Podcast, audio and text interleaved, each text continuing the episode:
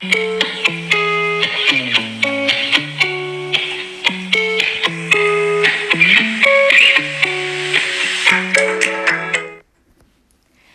心生活，慢慢相遇。欢迎大家收听火锅与奶茶。我是 Tina，我是爱喝奶茶，暂时还没长胖的 Tina。我是娟娟，我是爱吃火锅，今天没有发火的娟娟。这期我们聊点什么呢？那这期就让我们来聊一聊那些让我们上头的营营销销套路套路。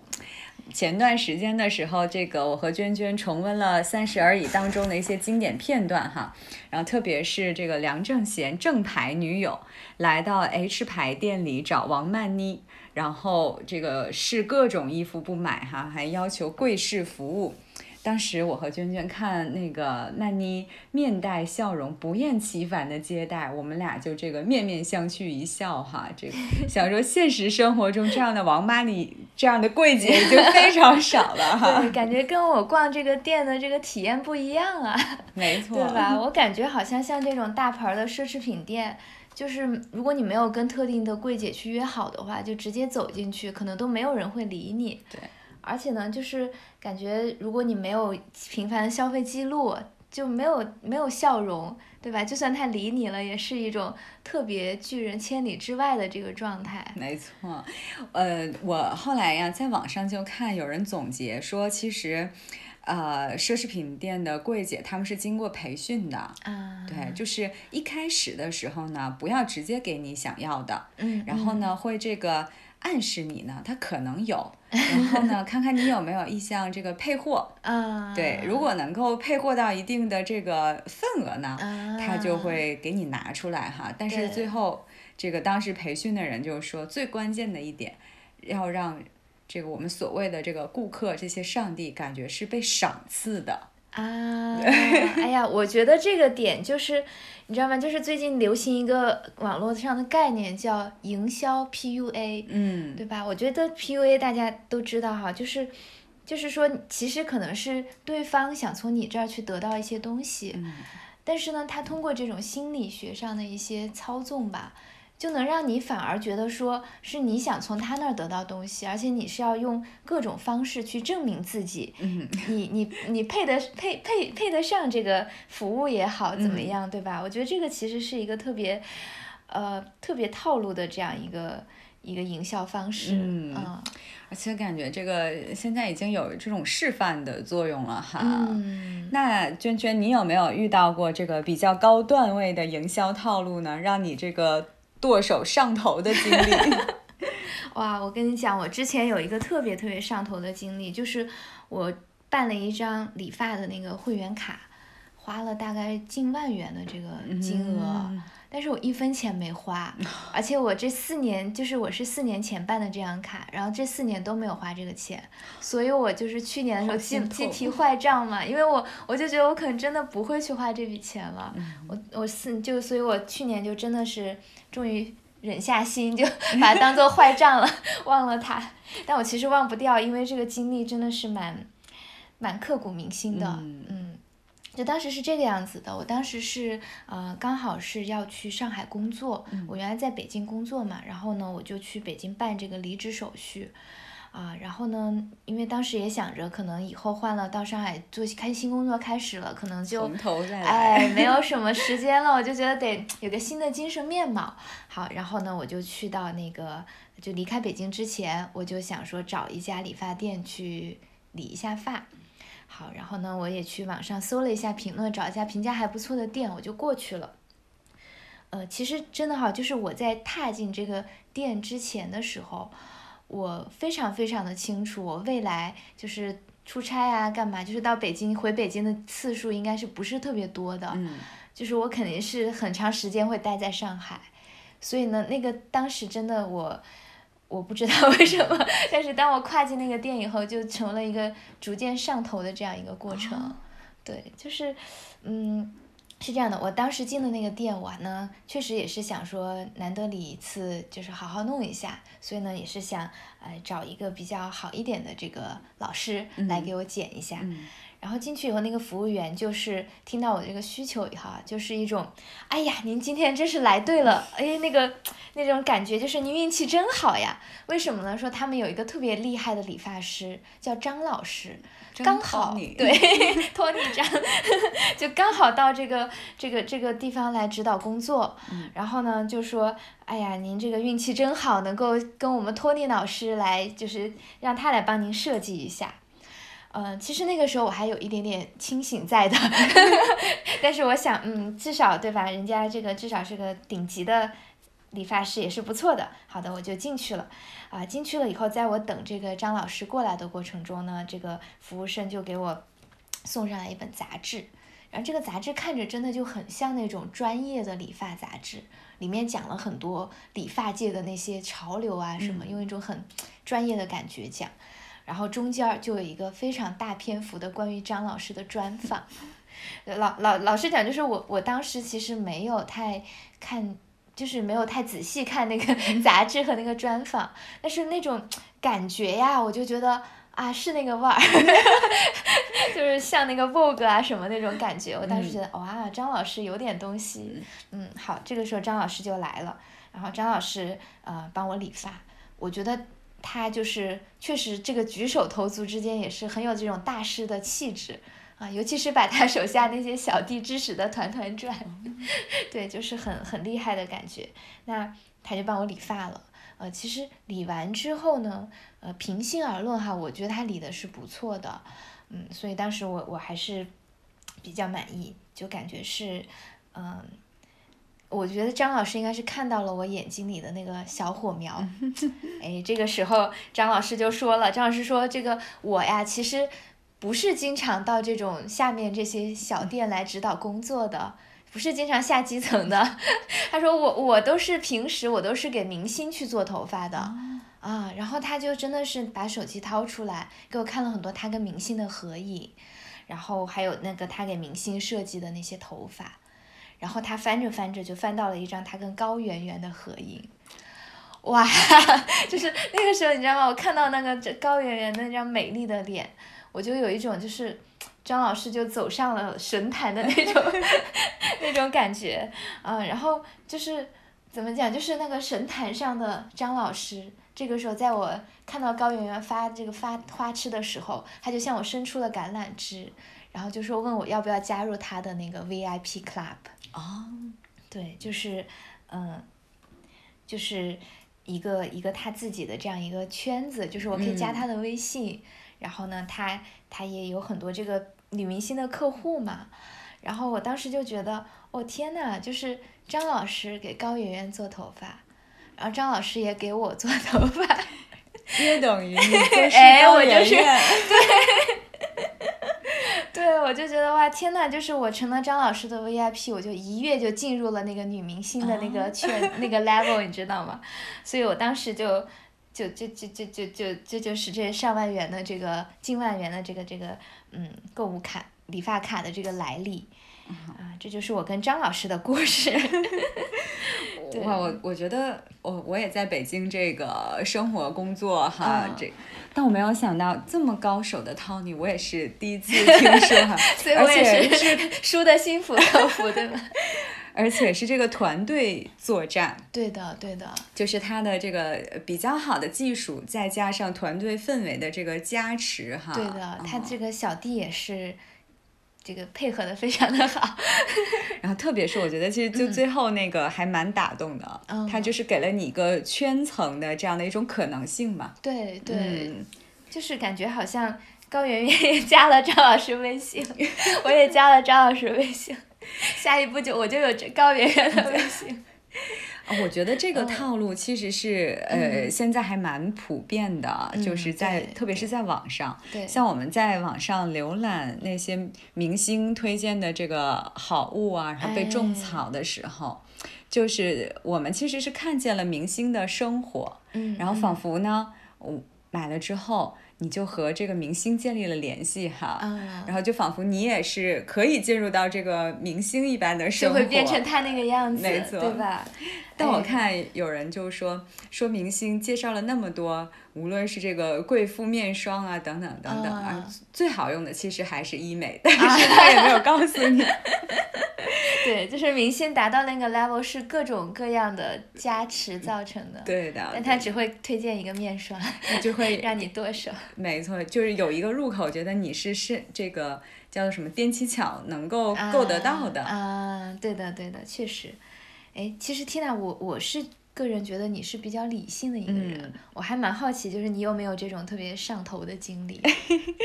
我呢，其实原本呃，我应该算是女生里面东西比较少的。嗯啊、然后所以我其实从呃北京搬伦敦，然后在伦敦搬上海，嗯都很容易，就是啊打包的时候哈。对但是我觉得我走过最远的路就是那个上海街边买手店里面小姐姐们的套路。然后我因为今年到的上海嘛，我就觉得哦，真的是会做生意，嗯。因为这个呃，我还记得我在上海一开始的时候特别的兴奋，因为我发现嗯上海好买的东西特别多，好适合女生啊。嗯然后我就看街边有很多那个搭配的也很有质感的这样的一些买手的小店哈。啊，对，我呢其实是一个自己要买什么，然后怎么样去搭配，呃，都已经比较想的比较清楚。开始就想明白了。对的，对的。然后，但这个都是在我推门儿之前想清楚了哈，就是要买哪一件。嗯 但是我一旦走进去之后，我在上海的这个阶段，每次出来都是 N 件，对，所以导致我去年这个回顾二零二零的这个 budget 的时候，嗯就在服装采购上、嗯这一项就远超 budget。然后后来我去了几家店之后，我发现他们的套路是有规律的，啊，怎么讲？仿佛就是像是同一个培训师培训出来的。就一开始他会先对你不理不睬的，嗯。嗯，然后直到你开始呢这个试衣服的那一刻起，嗯。然后感觉这个店里的小姐姐一位也好，两位也好，就会不停的在你试的过程当中，就给你推荐一些新的搭配。啊，你试上衣，然后他会给你推荐好看的这个搭配的裙子，嗯然嗯后推荐完裙子又给你推荐靴子，啊，对对对，然后还有外套，是就仿佛这一套呢是一个完整的一个整体。对，它是我一个完整的这个 portfolio，我缺少任何一件都不够完美。当我特别难选择的这个时候呢，我我发现店里的老板就会出马，啊，他就会这个快速的有一些呃销售的话术，然后就 close the deal 哈。啊，最后一击。没错，没错，啊对，嗯哎呀，我觉得这个就跟我你说完以后，我觉得哎，好像真是这么回事儿，跟我嗯遇到的小姐姐是一样的。而且我自己总结哈，就他们还有两个套路，一个是啥呢？就是他会给你提供一些增值的一些服务。嗯比如说我之前遇到一个小姐姐，也是到那个店长阶段的时候啊，她就说这样吧，咱们可以加个微信。我呢以前是在一个大牌做过这个 对工作过的，她当然她自己打扮确实显得非常有品位，对，所以我也相信她应该是对吧？然后呢，他就说以后呢，你要是有什么着装建议需要我提的话，我就可以我们加了微信嘛，随时问我，我可以给你着想装建议。要卖娟娟东西，一定要加微 信。最后我认识了很多 微商，对的，尖尖的 club 都只有我一个人。最后发 VIP 现，对，然后我觉得这这个其实我当时是真的被说动了，对，而且我觉得还有一点就是他会对你有一个期待，嗯就是哇，我我我，首先我非常有品位，然后呢，我期待我的客户能看上我们的店，哇，你真的是太有品位了。然后呢，哇，你不会不要这套吧？就是这个好可惜，或者是那个价格差一嗯点点，他会觉得哇，不会吧？这个就差这么，对吧？这点嗯你你也不差这点钱，对？吧？你肯定不是差这点钱的人，你肯定是有品位的人，对吧？他对，当你形成这个期待的时候，你又想着哦，可能真的就是差那么一点，来都来了，哎，就真的是会忍不住就把这个钱给花出去了。嗯我觉得真的是这个套路满满。那那我就在想啊，咱们也今天也是想探讨这个，咱们要是遇到这么多的套路的话，有没有什么应对的方法？嗯，这个花钱买教训嘛，然后这个 花了这么多钱之后，我现在又渐渐的回归到了购物的理性上哈，对，来，然后我就会有一些这个啊、小办法吧，啊，比如第一个呢，我就会呃，因为我一般都有自己的搭配的这个想法了嘛，嗯嗯嗯，所以都是缺那一件儿，对？对，只缺那 一一件，所以我如果想要搭配裤子，嗯我当天去逛街的时候就会带这条裤子去啊然后曾经。啊就它其实是充当了一个，我觉得就像那个《盗梦空间》里面，让你意识到你是在做梦还是醒着的那个旋转的陀螺。哇，裤子突然变得高扬上了，就它是一个比较直接而高效提醒你啊此次购物的目标的，啊对对对，所以有一次，呃，当然也不排除我想给一到两件单品去搭配的时候，这个时候我就会把另外的单品装在包包里。然后有一次我到了一家店，也是嗯和朋友一块儿去逛街，当我把从包里掏出了这个要搭配的单品的时候，我感觉这个店里的小姐姐已经惊到了。看到了一个破路套路要破的一个预期，然后他特别有趣的，他就说，嗯，以后我们的我应该推荐我的这个顾客都应该像你一样。哇，这个小姐姐情商好高啊！没错没错，所以啊，就是有一句话嘛这，个钱也掏的不亏。对对对，啊，我觉得我每嗯次掏钱买到的不只是这个衣服啊，嗯，就是是一种说话的艺术。免费培训。然后我就深深的体会到那句嗯话怎么说，说这个世界呢，呃，很公平，嗯，因为大家只从朋友的手里买东西，然后呢，这个世界也很不公平。因为大家一直都只从同一个朋友的手里买东西，情商最高的那个朋友。没错。然后另外呢，嗯其实我会给自己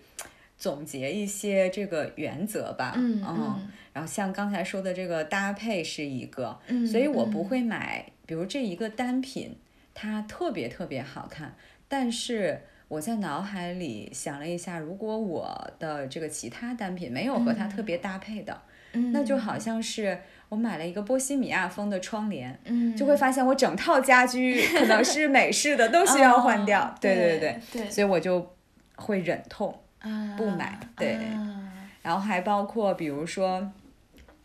舒适是一个特别重要的。嗯嗯嗯，啊、以前的时候就会很喜欢买这个呃比较紧身显身材的衣服，现在这种会影响我中午的这个饭量的，我都不会把它采纳到。然后还包括就是鞋子的这个尺码，啊，然后这个辎重特别重的包，啊，对对我就都不会买，因为我是一个需要把电脑背在身上的人。我不想把我的包变成一个防身的利器，电脑加包等于一块砖。嗯没错，这就绝对是砖。对，那你呢？啊、哎，我觉得其实你刚刚讲那个我还挺有感触的，就是我觉得原则特别特别重要，嗯因为好像我我有的时候会感觉哈，就是购物的时候有点像一个，特别像我这种比较容易上头的人，就是有点像一个，就是购物者和卖家之间的一种共谋，嗯。嗯，就是两个人好像就是到一定程度，可能有一件衣服你是有点想买，有点不想买的时候，嗯。而这个时候如果你提出很多很多的这种担忧、顾虑啊什么的，其实就是你说一个，然后买家就帮你解答一个。特别是可能你的心理天平已经倾向于想买的时候，那最后结果就是你说一个顾虑，他帮你解决一个，说一个解决一个，然后最后那个天平就就朝这个砝码就朝这个 买的方向就直奔而去了。嗯，对，就是说，我就觉得，如果你有这些原则，就到了这个，就能够阻挡他朝这个方向一路而去。如果他碰到了这些原则的话。对，所以我觉得真的原则特别重要。嗯。然后我我自己的话就 就是有一个想法，就是说，呃，我的原则有一个就是预算，嗯而且我那天看到一个特别好的讲这个预算的管理哈，就是说买衣服的时候，嗯。呃，首先要想清楚哪些是自己经常经常穿的单品，嗯。哪些是自己不经常穿的。啊比如说，可能自己经常穿牛仔牛仔裤，嗯那可能就是预算就牛仔裤的预算能够宽裕一点儿。对，但比如说是呃不经常戴项链或者不嗯。经常戴发饰，嗯。那可能这种突然看到一个很好玩的发师想买着玩儿，那可能就不需要给他太多的预算。没错没错嗯，，我觉得这个也是一个蛮重要的原则吧。是的，是的，感觉这个其实商家，我觉得刚才你提到的共谋那一点，我、嗯我还这个呃挺受教的哈，感觉就就是突然想到，是一个煽风点火的过程，也不能完嗯全这个怪商家哈。嗯，人家只是在旁边这个煽风，最最终点火的是自己。那说到这个煽风嗯点火，我觉得就是购物的时候，有时候冷冷静一下非常啊重要。对。对对，这个我呢，一般如果我去了一家新店的话，就不是我经常去的店，然嗯后或者一下子要买很多件的时候，嗯嗯。远超了我这个预算的时候，嗯。我就会想办法从这家店走出来，冷静个三五分钟的，喝个咖啡，啊对对对，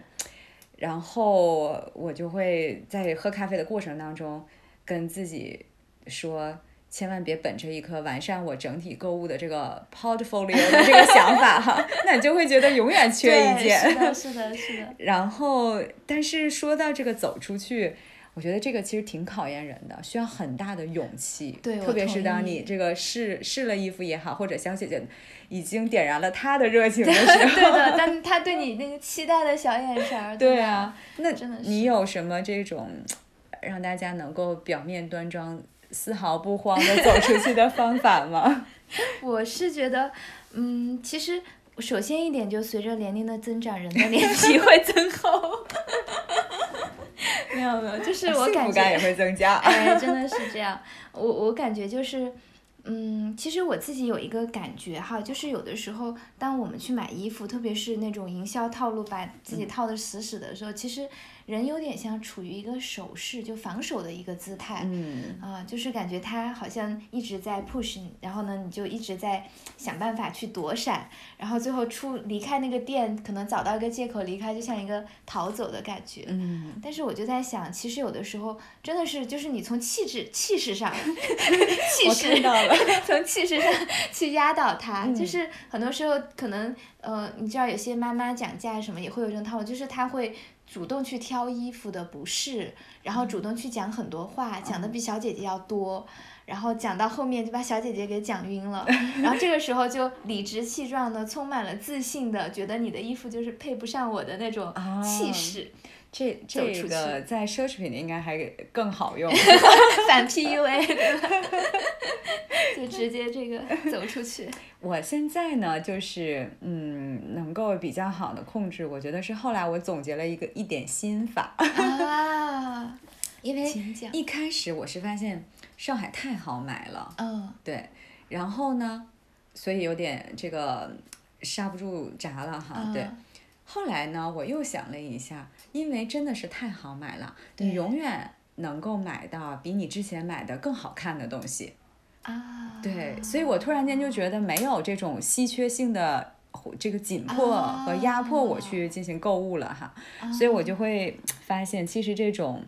消费型的购物，这种稀缺性其实是个假象。啊，对对的，对的，然后我就现在变得比较能够淡然了。那这个刚才其实我们聊的都是这个线下购物哈，嗯那现在很大一块儿其实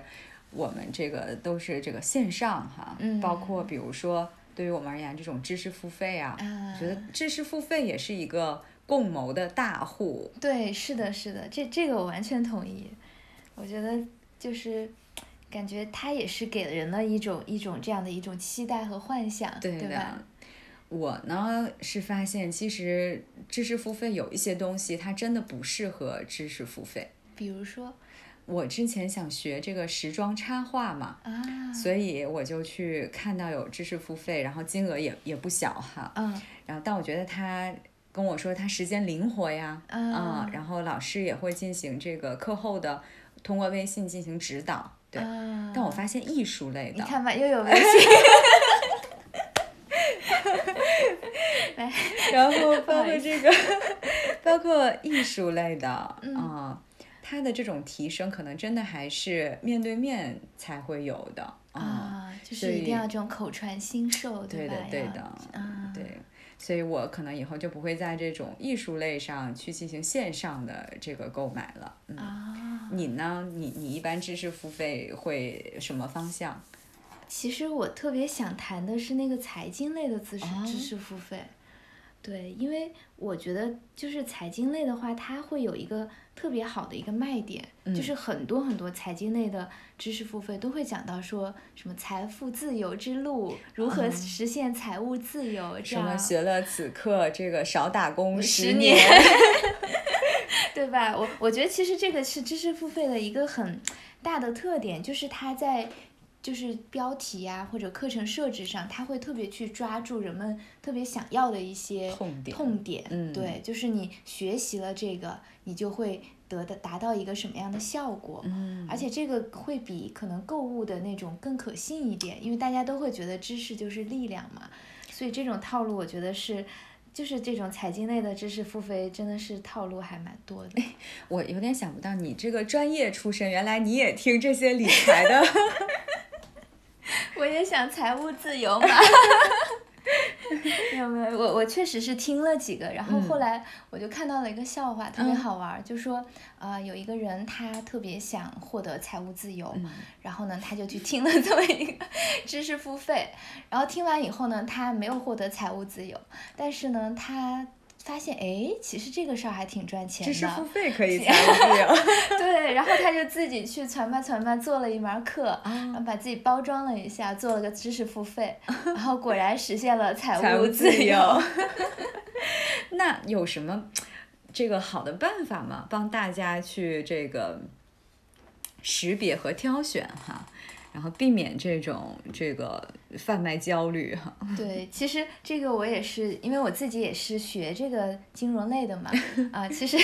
我可能还是虽然自己也看了一些哈，但是我自己也总结了一下，觉得嗯有一些方法是可以帮到呃所有的这个朋友们去识别一下什么样的知识付费这种是可以听的，嗯对吧？那我觉得第一点呢，还是要看这个主讲人的资质，嗯。啊，就是呃，主讲人的话，真的不要找那种就是包装出来的，真的是如果他能够在金融行业有比较长时间的从业经验，在大的呃银行啊、基金啊、券商啊、财富管呃就是那种私人银行什么的，他有一些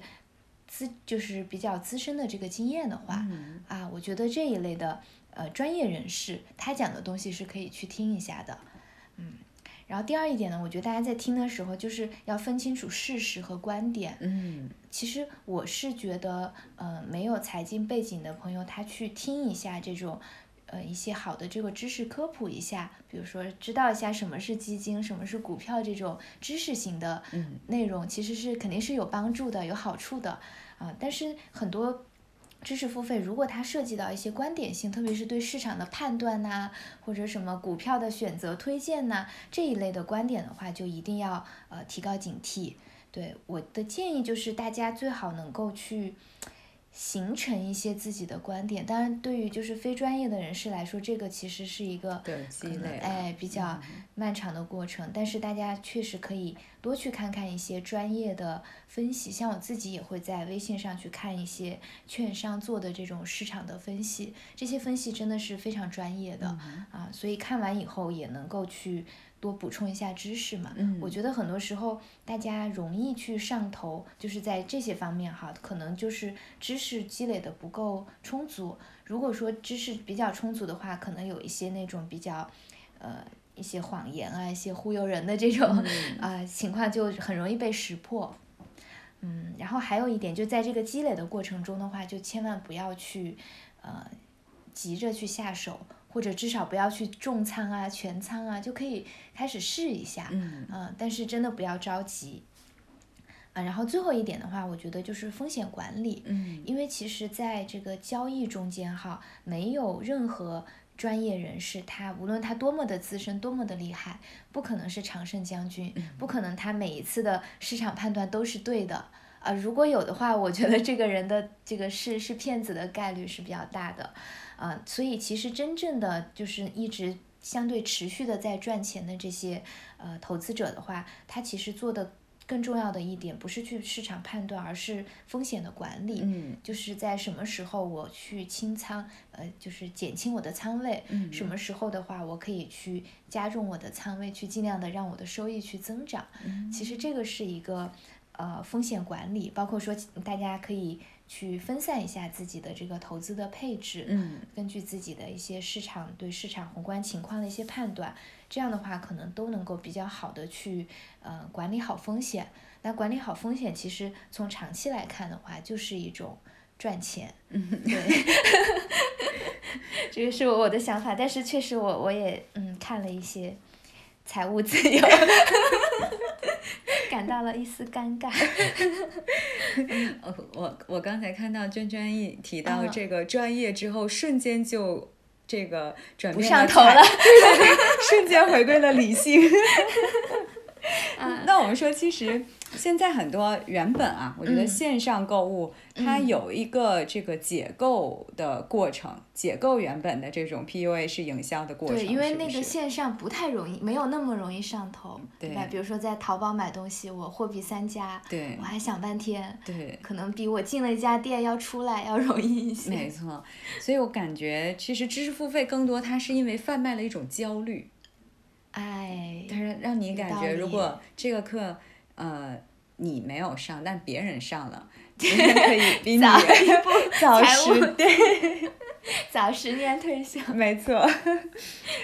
那我们再聊聊这个现在的比较火的线上直播哈，嗯娟娟，你是佳琪还是薇娅的女人呢？我是佳琪和薇娅的，哇哦，没有没有开玩笑。其实我我还好，我其实不太经常看直播、嗯，啊。但是最近我有一个同事，他还都在忙着实现财富自 由。也没有实现财富自由。对，呃呃，对我的同事，他就是他是好像我也就是这几个月开始慢慢听到他口中薇娅和佳琪的提到薇娅和佳琪的频率开始多起来了。对，然后呢，接下来看到的就是他慢慢这个收快递的频率 也高起来了。对，但是我的感觉就是，好像很多时候他买的，呃，要么就有些东西可能是他拿到手里发现不是很适合他，一些衣服啊什么的，可能就退掉了。嗯然后要么可能就是。本来那那个东西都不在他的看直播的预期里面，但是看到可能一个零食啊什么，觉得很好，然后又特别便宜，然后只有直播间里在打折，然后就买了。买了他其实他不吃那个东西，然后他就来分给我们。对，就 就是我觉得就是就是他他是佳琪的女人，我就是佳琪的女人的女人。这样的同事多鼓励他看直播。哎呀，挺好玩的。嗯、其实我也我很想问哈，就是像直播，我感觉就是以前可能像线上购物会相对理性一点儿，但有了直播以后，好像线线上购物很容易跟线下一样不太理性。嗯，啊、所以我想问，如果是你的话，你会有什么破解的方法吗？我呢就是我 我会看看闲鱼。啊，对，然后如果我发现某一个博主啊，或者直播的这个主播推荐的产品在闲鱼上的。有很多人剖在转的话，那我大概知道它的这个 品质了哈，买家秀和卖家秀的对比度。啊哎，这个主意特别好。哎，其实我一直在想，我感觉直播的话，就我们刚刚讲直播很容易上头啊，可能买到东西不一定是自己想要的呀、什么的。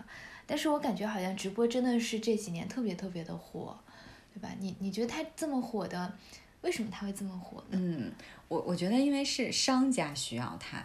因为。呃，你看我们之前的这些一些社区啊，然后它会展现这个不同的生活方式啊，然后但是它更多的是一种展示，它没有形成从产品的展示到这个销售的闭环嘛。嗯，对，然后但是，一旦有直播之后，其实你从这个商品的展示到催促你进行这个购物的决策，然然后就形成了一个完整的闭环，啊，所以这个是个特别好的商业模式。对，就是闭环的另一个称呼就是套路。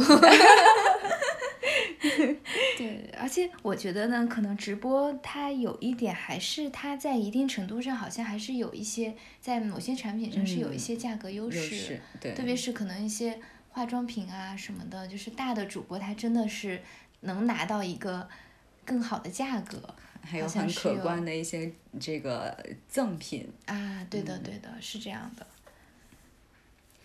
没错，其实价格这个东西，就是性价比的这个诱惑，当然也很大了。嗯嗯。对，有的时候我也看到很多，为了凑这个，比如说满千这个返什么的时候，买了一堆自己不太想要的东西哈。其实人还是很难抵挡这种廉价的这种消费的一个诱惑。哎，真的是这样的。那其实我我之前还有观察到一个现象啊，就是。有的时候视频播放前的这样的一些这个开屏广告，对这块儿，对它也会有那种很便宜的这种对销售的，对什么这个九块九买 iPhone，很难不关注。我想说，怎么会有人相信呢？啊，其实，哎，我我我觉得这个还真的是有有有人会相信的。啊，我跟我跟你举个例子，就是有的时候可能有些开屏广告啊什么，还有那种小网贷的广告，对吧？它就是会有一些呃特别假的那种情景剧，嗯，对吧？啊，就是遇到什么困难了，然后就要呃需要钱了，然后突然打个电话，哇，我的额度好高，然后最后阖家欢乐，然后费率特别低，对吧？就这种情景剧的话，其实真的是，嗯。就是它，我我觉得它像一个呃筛选机制，嗯，就是说它可能是这个剧吧，介于一种可信和不可信之间的一种感觉。那容易轻信的一些人的话，他可能看到了他就相信了，那相信了以后，他可能就迈入了这个套路里面。对，但是如果咱们觉得假或者怎么样，那就是说我们本身就是不相信。对，是的，是的，就是对他来说，就是能够。因为这个广告去进去的人，可能就是他的受众，因为这些人是愿意相信他的。但是咱们不愿意相信他，就一开始他这个广告就能把咱们给排除在外。我们就没有通过这个广告的考验，入门就没有被通过，一开始就输了。那感觉就是这种大数据杀熟嘛？哎，对的。哦，我在想，未来其实这种大数据的和这个算法的加持下，以后我们的购物就从跟人的这种过招，变成跟我们自己，甚至是跟人性的这个本能在过招因为它会涉及很多机制，就直击我们的这个本能。你的这整个的销售行为，你的偏好，然后你的消费习惯，然后那我前面总结的这些套路，估计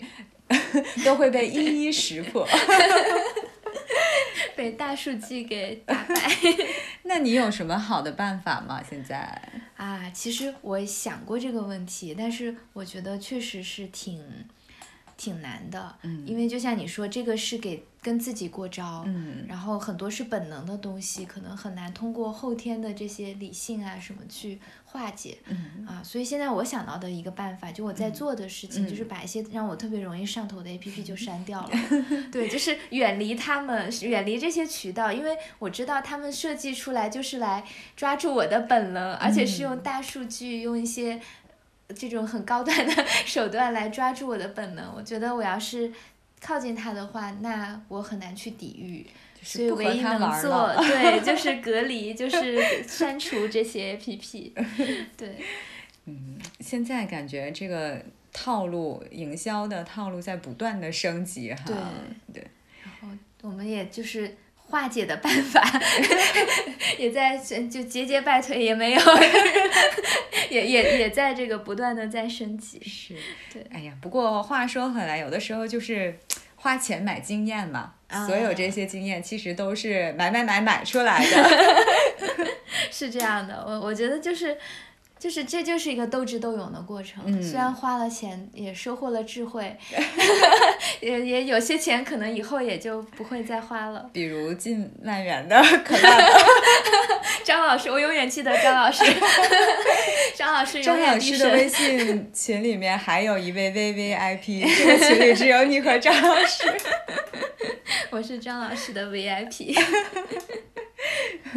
那呃，今天呢，我们为大家分享了一些这个 PUA 式的营销啊，也包括很多其实现在新型的一些营销套路和方式哈。对，包括我和娟娟这个走过的坑和提炼的一些技巧。那也非常期待呢，大家能够啊有一些。可以在我们的评论区里面跟我们去交流啊，你那些剁手的这个经验啊，然后其实我们也要这个特别感谢我们第一期上线之后就有很多这个好朋友的加持。对，谢谢大家。然后大家有什么呃自己的经验，呃剁手的经历也好，还是总结出来的这种应对的方法也好，都可以在评论区跟我们留言，我们大家互相分享，继续成长。没错，嗯，那我们就那我们就是用心生活慢慢相遇。我们下期见。